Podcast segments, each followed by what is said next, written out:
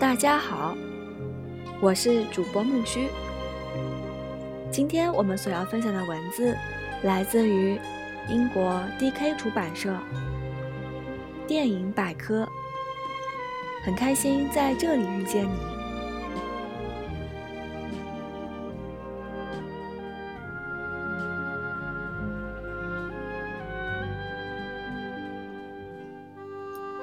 《教父》，一九七二年。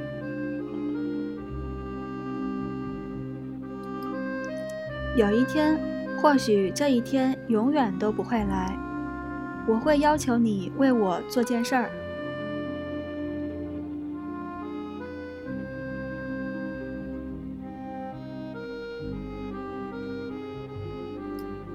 影视回眸，类型：美国黑帮电影。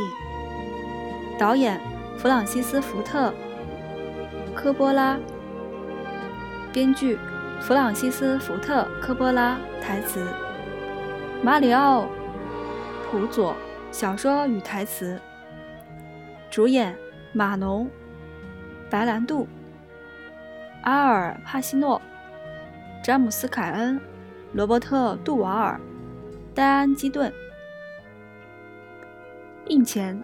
一九三一年到一九三二年，小凯撒；一九三一年，国民公敌；一九三一年，与八面煞星；一九三二年，激起了观众对于黑帮电影的胃口。映后，一九七四年，《教父二》是《教父》的续集，主要讲述第二代教父麦克·科里昂·阿尔帕西诺式的故事。一九九零年，《教父三》为科里昂家族的故事画上了句号。该片不仅前两部那般成功。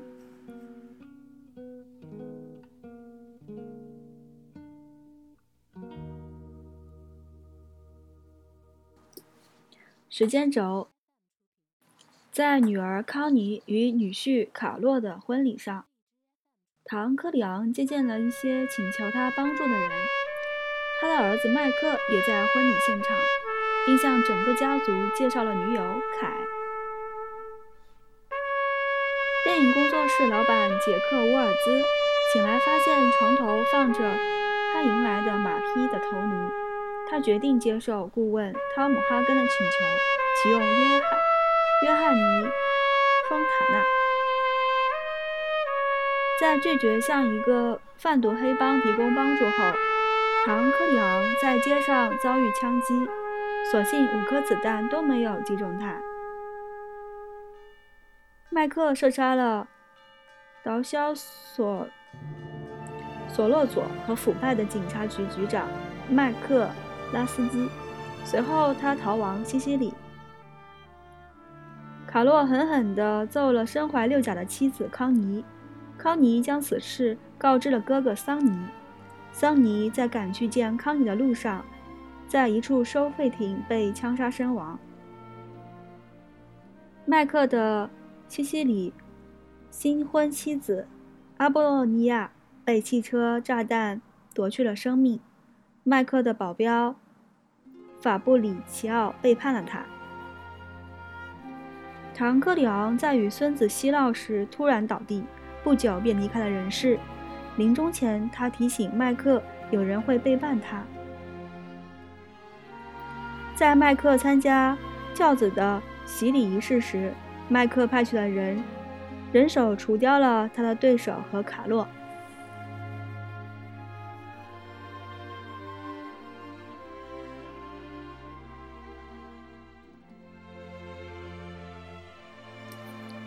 影片既充满生机。也蕴含伟大情感，还添加了至关重要的求生存元素。故事发展受家族关系影响，也突出反映了其中家庭家族关系。出自于肯尼斯·杜南，一九九七年《洛杉矶时报》。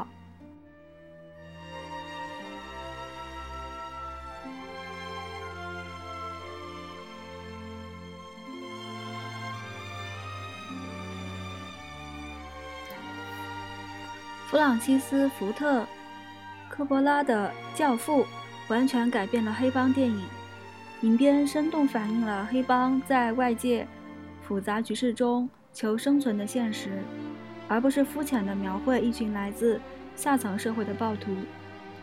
在此之前，黑帮电影皆是以局外人的立场看待问题，对黑帮本身鲜少流露出任何同情。作为电影史上首部从黑帮视角来反映黑手党的电影，《教父》对于科里昂家族成员及其艰苦奋斗的细致描绘，如古希腊悲剧一样宏伟壮观。对于科里昂家族而言，促使他们奋进的动力，并非犯罪意图，而是对于荣耀、职责和对家族忠诚的恪守。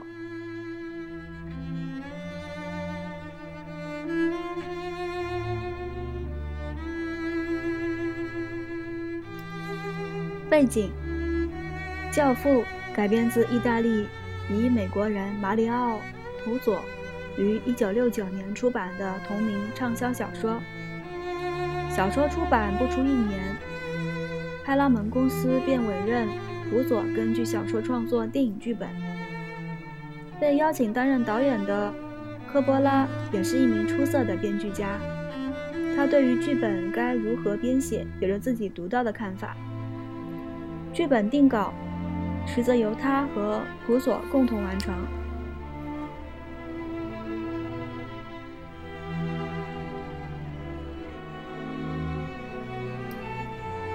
科波拉认为，故事的核心在于麦克科里昂·阿尔帕斯诺氏，他的蜕变，故而应该着重表现这种蜕变。最初，麦克是一个品行端正。奉公守法的年轻人，也是一个受训过的战斗英雄。最后，他却从教父唐维托科里昂、马农白南杜氏，他的中间接手家族事业，成为新一代的黑帮首领。科波拉同时也将这个故事视作对美国自由市场资本主义的隐喻。特里昂家族殷切希望实现他们的美国梦，他们努力奋斗，希望能够在美国社会找到一席之地。但这过程中所涉及的道德冲突，却鲜有影片如《教父》这般毫无掩饰的关注过。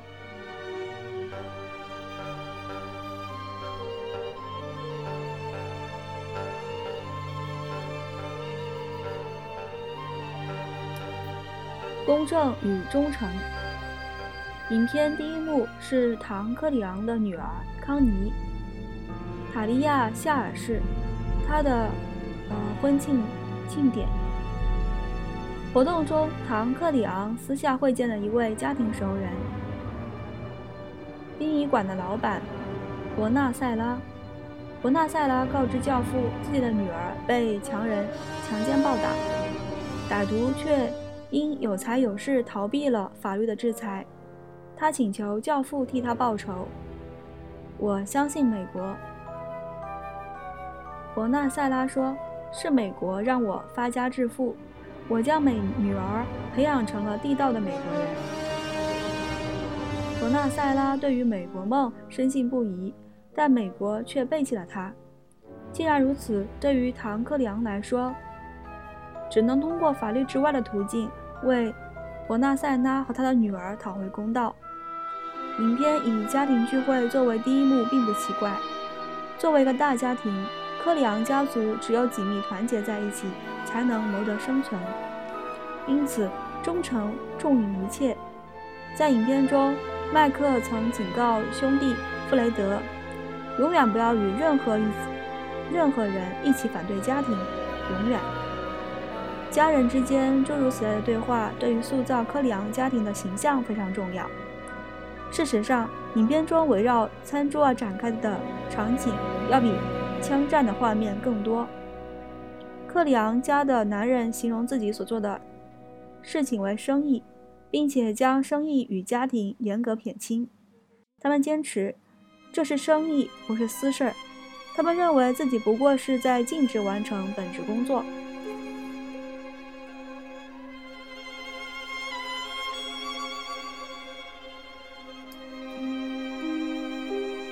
科波拉刻意忽略了科里昂家族非法事业的受害者，如瘾君子、妓女以及破裂的家庭。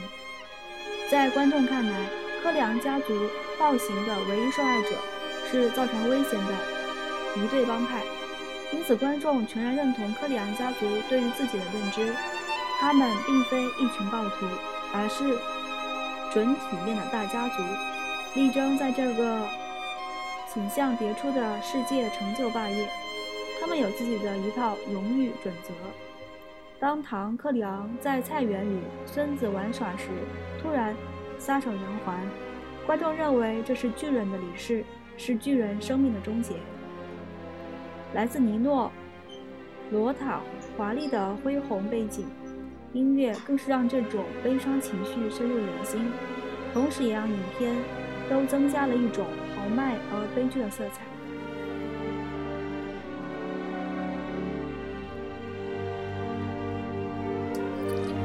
备受赞誉的演员阵容，《教父》最受人称赞的便是演员们精彩绝伦的表现。马龙·白兰度对唐·科里昂的演绎成了一代经典。影片在上映之前，有评论家认为他慢条斯理的表达略显做作，其他人则认为正是这种方式完美阐释了为权势与义务所累的人物形象。辅佐曾对白兰度说：“你是饰演教父的唯一人选。”派拉蒙的高层起初对白兰度的负面形象和票房号召力颇有质疑，但白兰度凭借着在该片表现获得了奥斯卡最佳男主角。电影海报上展现的是白兰度的形象，但串起整个故事的主线人物却是阿尔帕西诺。最初，他是一名大学毕业生，刚刚与戴安·基顿饰演的非一级漂亮女孩订婚。看起来，他完全是可以实现美国梦，过上安稳清白的生活。当时并没有什么名气的帕西诺，凭借这一角色获得了奥斯卡最佳男配角提名。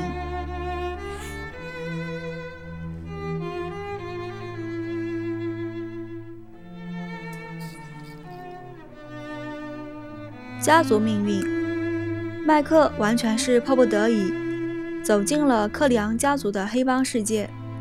在影片的最后，他在父亲的病床边向父亲保证：“现在开始，我会照顾你，我就在你的身边，我会陪着你。”当他的弟兄桑尼·詹姆斯·凯恩士被人射杀，他顺理成章成为父亲衣钵的传人。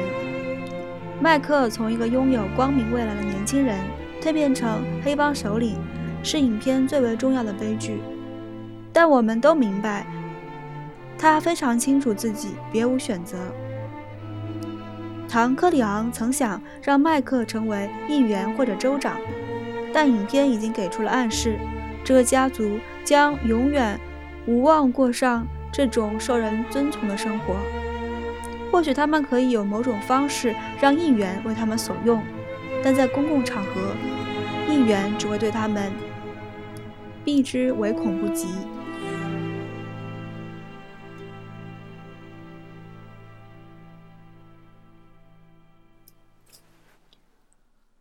续集《教父二》所描绘的是麦克接手之后的科里昂家族。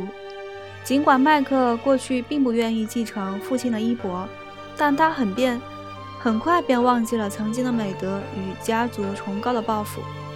与父亲不同，麦克与故国西西里并无联系。他不相信过去那套被曲解且暴力的荣誉准则，他对新世界也不抱幻想。最终，他成了比老教父唐·克里昂更为冷酷的新一代教父。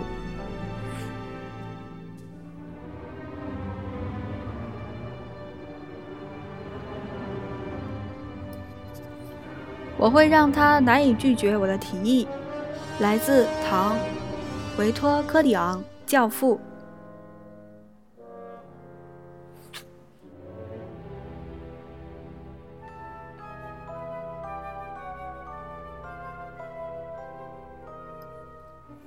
弗朗西斯·福特·科波拉导演。一九三九年出生于底特律的一个意大利籍家庭，父亲卡曼是一名作曲家，曾为《教父二》和《现代启示录》创作背景音乐。弗朗西斯在二十刚出头的年纪进入了加州大学洛杉矶分校，专攻电影，很快开始为好莱坞创作电影剧本。在新好莱坞运动期间。即志在以不同风格反映新题材的美国新浪潮运动。弗朗西斯开始自行制作电影，《教父》是弗朗西斯执导的第一部大片，并成为了电影史上创票房最高纪录的几部影片之一。二十世纪七十年代，弗朗西斯创造了一系列轰动一时的作品，并由此奠定了自己的影坛名望。可以说，他是美国最具有干劲，或者说发挥不稳定的导演。他的后期作品远不如早年那般成功。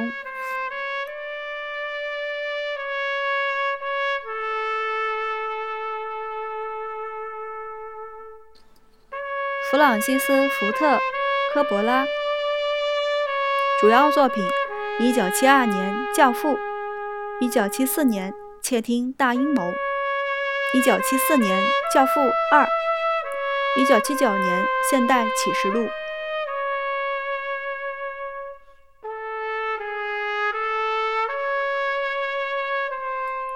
今天我们所分享的 DK 电影百科就到这里了，感谢你的收听，很开心在这里遇见你，欢迎订阅我的微信公众号和微博。木须会。让我们期待下次再见吧，拜拜。Speak softly, love, and hold me warm against your heart. I feel your words, the tender, trembling moments start.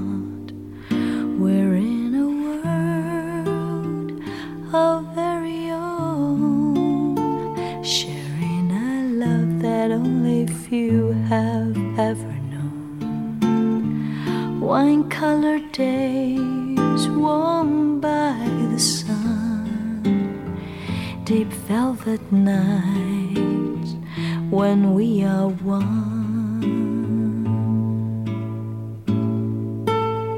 Speak softly, love, so no one hears us but the sky.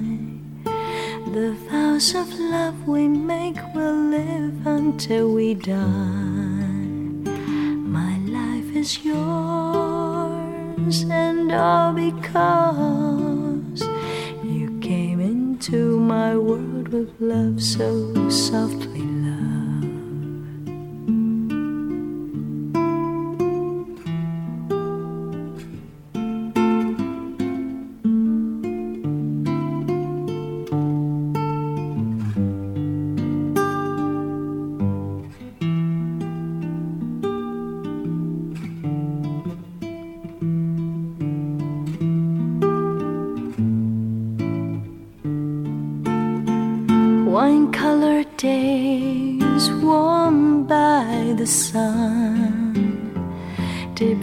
Velvet nights when we are one. Speak softly, love, so no one hears us from the sky. The vows of love we'll make we'll live until we die My life is yours, and all because.